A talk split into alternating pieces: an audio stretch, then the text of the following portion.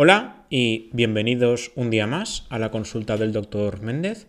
Yo soy Roberto Méndez, médico de familia y especialista en nutrición clínica y deportiva y en ciencias del deporte. Como siempre en este podcast hablamos sobre medicina, sobre nutrición, sobre deporte o sobre una mezcla de todas, que es lo que más me suele gustar a mí, como es el caso de hoy. Hoy hablaremos de frutas y verduras parece que sea una recomendación nutricional, pero realmente la hacemos, vamos, prácticamente cada día en la consulta después de ver analíticas y demás. Eh, son las típicas recomendaciones, beba usted mucho, haga mucho deporte, coma mejor y muévase más, como dijimos en su día en el podcast. Y dentro del hecho de comer mejor, que ya explicamos en su día que es una recomendación muy abstracta, porque si nos paramos a preguntarnos qué significa esto, muy poca gente sabría responder, está el hecho de comer hasta 5 raciones de fruta y verdura al día. Y aquí, si nos paramos también a preguntarle a cualquier persona qué son 5 raciones de frutas y verduras al día, seguramente se quedará en blanco porque la gran mayoría de gente o prácticamente nadie sabe qué significa este consejo tan abstracto.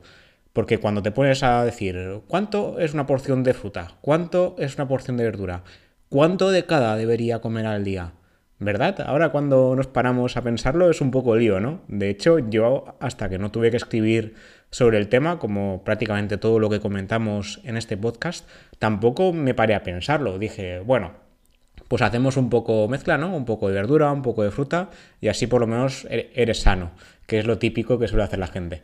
Pero aquí estamos para debatir un poco y especificar consejos, porque para repetir cuál cacatúas los consejos de las diferentes guías clínicas o de la OMS, en este caso ya eso lo puede hacer la tele, ¿no? Gente que muchas veces lo repite sin más porque lo han visto en las redes sociales o porque lo ha dicho el vecino, pero lo ideal es saber por qué damos tal consejo. Como ya dijimos en su día, cuando en el podcast de qué significa comer bien y analizamos un poco las guías de la AESAN, la Asociación Española de Nutrición y Alimentación, en esta guía, en la nueva guía, los, eh, los nuevos consejos, nos decían que hasta nueve raciones de frutas y verduras al día, priorizando las frutas, que como ya os dije en su momento, os enlazaré el capítulo en las notas de este episodio, esto no es una burrada al, sumo, pero sí que es algo que miente un poco, porque no hay ni una sola guía, aparte de la española, que recomiende tantas porciones de fruta y verdura, y menos que priorice fruta sobre verdura. Esto no está en ningún sitio. Esto la ESAN ha tenido un cierto patinazo en el tema y no es lo recomendable. Luego también hay algún estudio que dijo de hacer hasta 7 raciones de fruta y verdura al día, como en plan de que mejora salud, eh, reduce el riesgo de mortalidad y demás, alarga la vida, ¿no? En general. Pero los diferentes estudios al respecto han ido diciendo que tampoco es así, que superar las 5 típicas raciones de fruta y verdura al día no, no sería inútil, o sea, cuanto más fruta y verdura mejor, pero, primera, que hay muchos países que no tienen acceso a tanta fruta y verdura. En España vivimos en un país que en general tiene mucho acceso a estas frutas y verduras, pero por ejemplo en países como Estados Unidos no es tan fácil. Yo ahora mismo no sé cómo está, pero hace unos pocos años una, una, muy buena amiga mía que pronto vendrá aquí al podcast, una nutricionista, eh, me dijo que si te querías comprar una pieza de fruta, una manzana por ejemplo, era un euro. O sea, me, parece una burrada que una sola pieza de fruta cueste tanto. Porque claro, aquí tenemos frutas que un kilo vale un euro o, o 50 céntimos. Y dices, ostras, claro, esto si lo multiplicas por todo el día es bastante dinero al día. Entonces no todo el mundo tiene un acceso tan fácil. En España, por ejemplo, tenemos la suerte de que sí, y aún así hay mucha gente, mucha, mucha gente que le cuesta llegar a esto de cinco frutas y verduras, sea de la variedad que sea. Entonces, vamos a especificar hoy qué es una porción, que esto es importante porque mucha gente no lo sabe. En frutas, ahora como hablaremos, es mucho más fácil decir cuánto es una porción, pero en verduras ahí ya patinamos un poco. ¿Y cuánto, qué es lo que deberíamos priorizar? ¿Verduras o frutas? Porque depende también. Entonces veamos, ¿cuánto es una porción? En 2004 ya hubo un estudio a cargo del Instituto Catalán de Investigación que estableció que eh, en cuanto a hortalizas, una porción sería unos 65 gramos y en cuanto a frutas serían 155 gramos de fruta, para hablar como ración o porción. Pero en España eh, las encuestas nacionales no, no, acababan de definir bien este término. O sea, aunque dijeran el estudio de esto, no acababa de cuadrar. Un poquito antes, en el año 2003, la OMS sí que estableció un objetivo general, esto es un pacto de mínimos, o sea, a qué mínimo deberíamos llegar cada día, y decía que serían al menos 400 gramos de frutas y verduras, todo juntito. O sea, no diferencia una a otra, sino un mínimo de, de las dos. Sin embargo, en el año 98, la propia OMS llegó a la conclusión de que solo 6 de las 14 regiones estudiadas en su misma revisión tenían acceso a tanta cantidad de fruta y verdura por persona y día. Entonces, aquí lo que hicieron es establecer una ración, tanto de frutas como de verduras, daba igual, que equivalía a unos 80 gramos de producto. Esto ahora luego explicaremos por qué es un error. No es lo mismo fruta que verdura, aunque lo pongamos en el mismo saco, no es igual. Luego, en el año 2004, un año después, se presentó un nuevo documento en la OMS y, la y se estableció, bueno, se analizó un poco la cantidad mínima necesaria mínimo, ¿eh? insisto en el mínimo porque esto es importante, la cantidad mínima necesaria de frutas y verduras que reduciría el riesgo de sufrir enfermedades, en este caso a nivel cardiovascular o metabólico. En ese informe, la conclusión fue que la cantidad mínima de frutas y verduras, de nuevo lo meten todo en el mismo saco, debería ser entre 550 y 650 gramos por persona y día. Eso implicaría que una ración de cualquiera de las dos sería entre 110 y 130 gramos. Un poquito más adelante, en el año 2005 al 2007, esta, eh, la recomendación se ha especificado un poco y aquí ya no hablan de... Sí, que siguen metiendo un poquito frutas, verduras y hortalizas todo en el mismo saco, pero ya, ponen ya cambian un poquito. Aquí es el mínimo, un pacto de mínimos de 400 gramos de frutas y verduras en variedad, especifican variedad, que también está bien, y como objetivo de salud, ya no de mínimo, sino para estar uno saludable, al menos 600 gramos de frutas y verduras por día. Entonces, en este caso, eh, la ración no serían ni los 65 gramos que dijo el estudio español en 2003, ni los 100, bueno, ni los 80 gramos que se dijo posteriormente en la OMS. Además, en algunos casos eh, sería más fácil medir las cosas. Por ejemplo, en las frutas es mucho más fácil hablar de pieza que de ración. O sea, es mucho más fácil decir, ¿Cuántas piezas de fruta? ¿Cuántos plátanos? ¿Cuántos naranjas? Que pesarlo. O sea, no tiene mucho sentido pesarlo porque la verdad es que nadie lo haría. Yo, por ejemplo, tengo. me, suelen decir mis, amigos y demás que tengo un poco de TOC, entre comillas. Evidentemente, esto es una forma de hablar, de pesar las cosas, porque yo a ojo no sé cocinar, la verdad es que no sé. Pero las frutas y las verduras, justamente eso no, porque no tiene ningún sentido pesar una pieza de fruta. Un plátano es un plátano y una naranja es una naranja. Y pesen lo que pesen, lo damos como pieza y se acabó. Como ejemplo, en España, eh, las frutas que más se consumen, yo como siempre os, recuerdo, os hablo de la comunidad valenciana, la tierra de las naranjas y las mandarinas, justamente en España las frutas que más se consumen son naranjas, mandarinas, plátanos, manzanas, peras, melones y sandías. En estos dos últimos, melón y sandía, sería un poquito más complicado definir pieza o ración porque evidentemente hay que, que, cortarlo y no te comes un melón entero o una sandía entera. Pero en las demás sí, una naranja, un par de mandarinas. En este caso, es fácil equiparar ración y pieza. Depende de la fruta. En este caso, una naranja, un plátano, una manzana o una, una pera sería una ración. En mandarinas depende. Las mandarinas suelen ser más pequeñitas. Se suele dar que dos mandarinas es una ración de frutas. Y en melón y sandía, un trozo. No te pones a pesar el trozo tampoco, porque además, justamente, la sandía en especial es casi todo agua. No tiene sentido, insisto. Normalmente todas estas piezas superan los 110, 130 gramos recomendados por la OMS y de, hecho de media muchas veces superan los 180 gramos. Pero aquí, insisto, no hace falta pesarlo, no hay que preocuparse por el azúcar de las frutas, esto no tiene ningún tipo de sentido.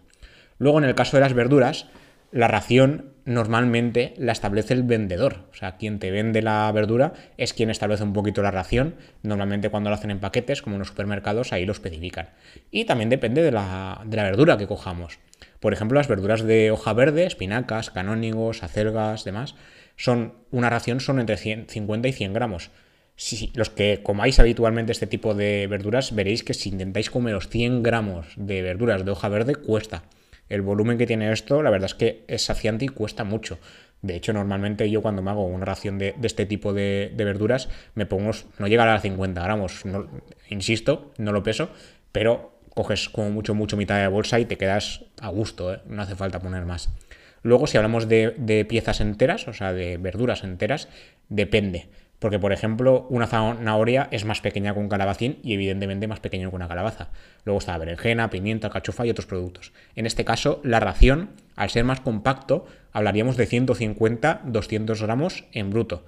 Porque luego esto hay que pesarlo, pierde agua y demás. ¿Vale? Entonces, insisto, ¿cuánto sería cada cosa? En frutas, una ración sería una pieza y depende de la, fruta, en este caso, por ejemplo, las mandarinas, pues dos. Y en verduras depende. Si son verduras de hoja verde, con mucho volumen, hablaríamos de 50 a 100 gramos una ración. Y si hablamos de frutas más, eh, más densas, por llamarlo de alguna forma, hablaríamos de 150 a 200 gramos. Eso sería una ración de verdura. ¿Por qué debemos consumir tanta, bueno, tanta no porque mucha gente no llega y la verdad es que 5 raciones son poco, ¿Por qué todo esto? ¿Por qué somos tan pesados, entre comillas? Pues a ver, eh, comer frutas y verduras ha demostrado reducir el riesgo de enfermedades en general, sobre todo a nivel cardiovascular. Como decía, algunos estudios recomendaban incluso 7 raciones, siempre en variedad.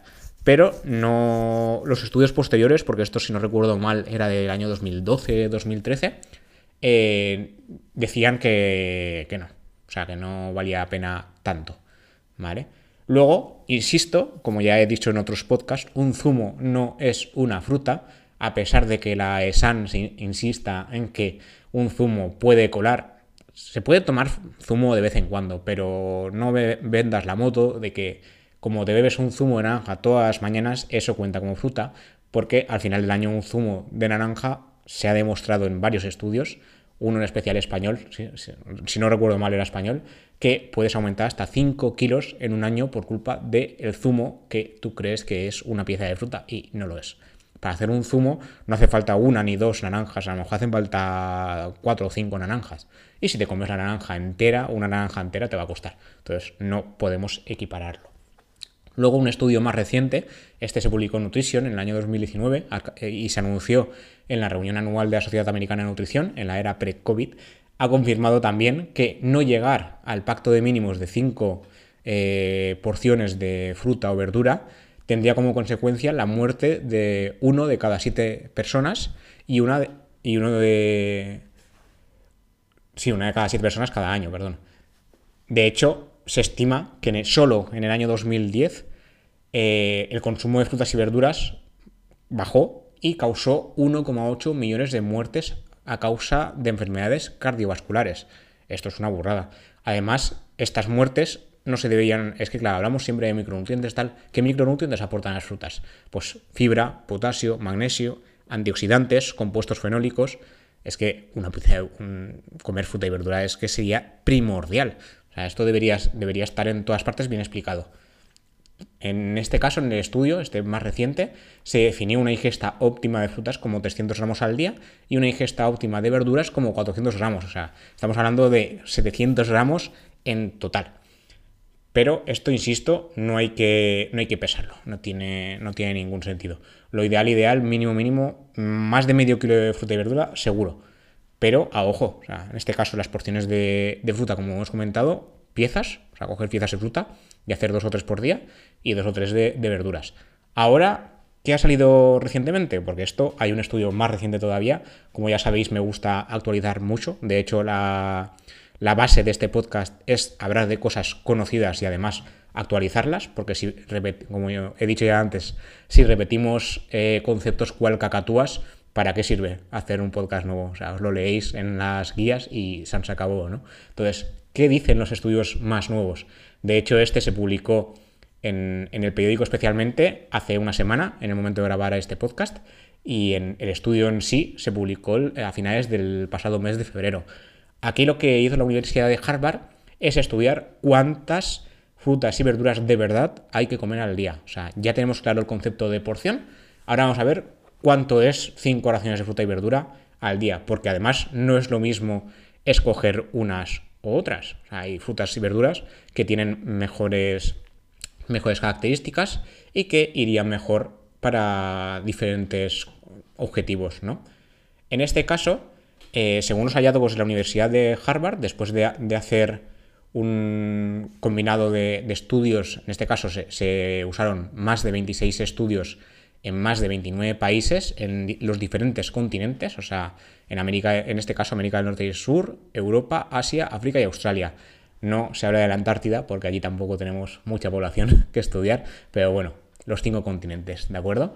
Entonces, eh, según los hallazgos del estudio, comer 5 porciones de frutas y verduras cada día reduciría el, riesgo de muerte. Esto lo teníamos claro, ¿no?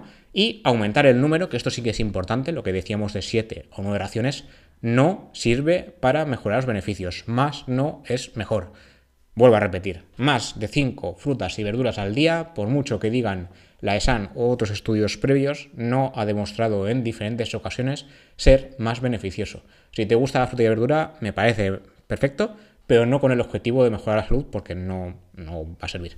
¿Vale? Luego aquí ya disgregaron cuántas porciones de frutas y verduras habría que hacer.